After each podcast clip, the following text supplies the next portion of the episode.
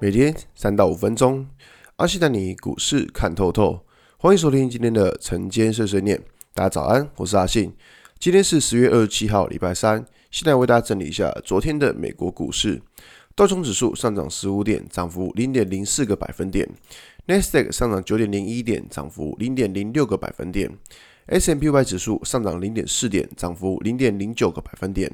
费城半导体指数上涨零点五七点，涨幅零点零二个百分点。所以美股四大指数都是一个呃，算是。虽然说是上涨，但都是一个收黑 K 的情况哦。所以说，其实像不管像是道琼指数或像是 S M P Y 指数，他们是创新高，但创新高却是留一根黑 K，而且留了一根蛮长的上影线。所以说，其实虽然说昨天美国股市是创高，但是我们可以看到台指期呃在昨天的盘后其实跌了八十几点，是跌蛮重的啦。所以说，以这种情况来说的话，嗯，我的想法就是说，就是反正。短线上可能就要小心，就是说，因为美国股市感觉起来好像怪怪的，那会不会台指期也会跟跟着被带赛？你懂我意思吗？好，那我们再回到台股来看了，昨天台股就真的是诶蛮刺激的。我们昨天可以看到台股就是一个杀尾盘，对，就是开高然后走高，然后杀尾盘。那在昨天的影片有跟大家提到关于说，就是类似这一种，就是呃。突突然给你杀下去的那种杀尾盘，其实最要求感觉就是有人要趁机出货。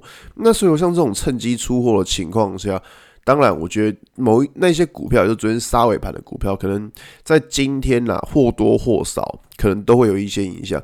毕竟他们就是故意要来杀的嘛，对不对？毕竟他们就是故意要来杀，就是他们就是摆明就是我给我要给你杀尾盘。所以说其实。呃，我我的想法就是说，其实短线上就是像昨天跟大家讲的，就是在一些均线开口很、均线排列错误或均线开口很大这种类似这种股票啊，或者是你很接近上方压力点股票，其实这种股票都会呃嗯，就是会先暂时避开，因为毕竟其实最近你你说。好这么好做了吗？其实并没有，因为你发现发现从指数从反弹到现在，也真的弹了不少了，真的弹了不少了。所以说，在弹了不少的情况之下，当然，我觉得说这边要再去追价的风险一定会比较高。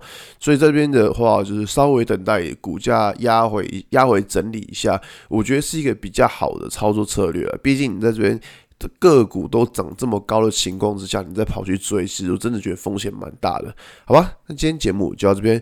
如果你喜欢今天内容，记得一下追踪关注我。如果想知道更多更详尽的分析，在我的专案《给通勤族的标股报告书》里面有更多股市洞察分享给大家哦。